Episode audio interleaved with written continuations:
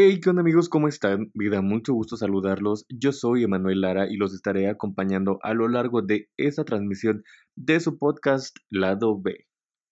El tema del día de hoy es la pirámide de Maslow en época de pandemia. Bien, la pirámide de Maslow es una teoría psicológica propuesta por Abraham Maslow en esta teoría se formula la jerarquía de las necesidades básicas.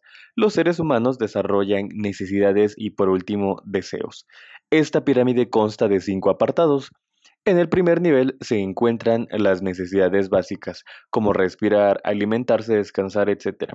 En época de pandemia las necesidades básicas se han vuelto Google Drive o cualquier espacio de almacenamiento tanto para actividades del trabajo como actividades escolares, un dispositivo que pueda conectarse a Internet, ya sea una computadora o un teléfono celular, y por último como necesidad básica el Internet para cualquier actividad o aunque sea para distraerse.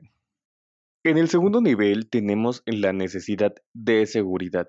Originalmente es seguridad física, de empleo, de salud y de propiedad privada, pero para este 2020 esas necesidades de seguridad se han convertido en algunas aplicaciones de taxi como Wiz o Uber.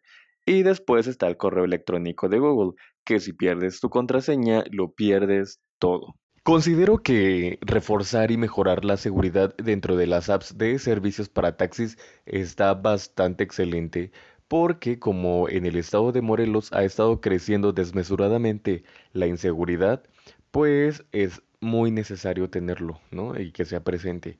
Ahora dentro de estas apps ya se puede mandar ubicación en tiempo real, grabar audios y algunas otras funciones que hacen sentir más seguro al pasajero. Por otro lado, esta parte de Gmail, que si pierdes tu contraseña lo pierdes todo, pues sí, porque pues como ya todo ha emigrado al internet, pues todo se maneja por correos electrónicos, ¿no? Si pierdes tu contraseña, pues ahora sí que ya date por perdido, porque es muy complicado recuperarla si es que no te sabes todos tus datos o todos los datos de tu cuenta.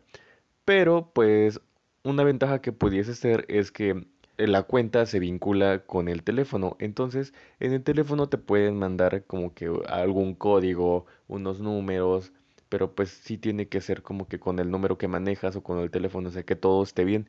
Porque, por ejemplo, si necesitas hacer el restablecimiento de tu contraseña o de tu cuenta con el número de teléfono que tenías antes, pero ya no lo tienes, ahí sí se convierte en un problema, porque como ya no tienes el número, pues dónde te van a llegar los mensajes, ¿no? Así que reforzar la seguridad es muy necesario para estos dos ámbitos.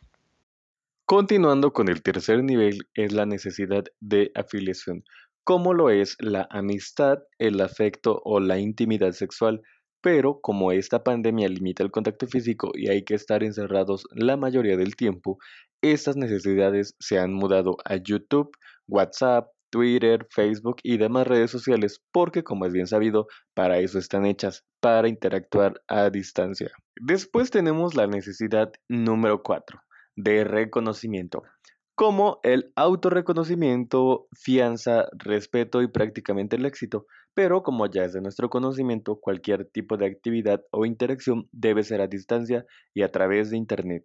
Para obtener esas necesidades de reconocimiento y afiliación se ha optado mayoritariamente por las apps de TikTok e Instagram para elevar el autoestima físico y psicológico con el apoyo de los amigos y algunos extraños. En este punto número 4 no se imaginan de verdad cuántas veces he escuchado, y bueno, me imagino que ustedes también lo han escuchado infinidad de veces, que dicen que la aplicación de Instagram solo es pues para levantar el autoestima, ¿no?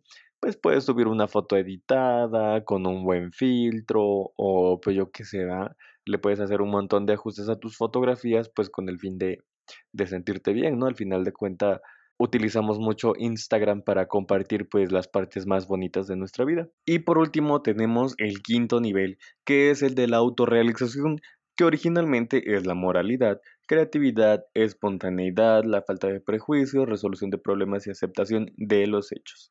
Los cibernautas han elegido a LinkedIn ya que esta plataforma es dedicada al trabajo y como esta pandemia ha dejado una crisis económica muy grande, encontrar un empleo en esta aplicación o en cualquier lugar te hará sentir autorrealizado. Déjenme contarles un poquito sobre esta aplicación de LinkedIn. Hace unos días estaba en el proceso de búsqueda de trabajo y me resultó un poquito, pues complicado. Solamente llegué a postularme a uno que sí me interesó, pero llega a ser complicado el momento de encontrar algún trabajo que se ajuste a tus necesidades o a lo que estás dispuesto a hacer.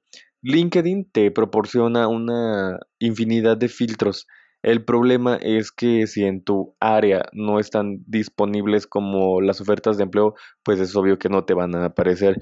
Por ejemplo, si deseas ser auxiliar administrativo en un área menor a 16 kilómetros o mayor a 60, probablemente en la distancia de 60 kilómetros sí te aparezca algo, porque pues puede haber muchas zonas más urbanizadas o que pues sí hayan ofertado el empleo. Sin embargo, si intentas postularte en, en la ubicación actual o menor a 16 kilómetros y no está disponible esta oferta, pues es obvio que no te va a aparecer. Así que tienes que echarte un buen salto dentro de la aplicación porque, pues, aparte de que las empresas publican las ofertas de trabajo, las personas que han trabajado en esas empresas también dan como un punto de opinión y pues hacen ver como lo que realmente es trabajar para ellas. Estaba viendo que hay un, chico que publicó una fotografía de que estuvo trabajando en Aeroméxico y que pues mil gracias y que todo por toda la enseñanza y bueno. Después Aeroméxico le contesta, ¿no? Que pues gracias a ti por formar parte de nuestro equipo, etc, etc. Esta situación de pandemia no es nada fácil, hay que sobrellevarla y salir adelante, que más temprano que tarde todo pasará. Recuerden que juntos somos más fuertes. Eso es todo por el día de hoy. Nos vemos el siguiente viernes para otra emisión de su podcast Lado B. Yo soy Emanuel Lara. Hasta la próxima.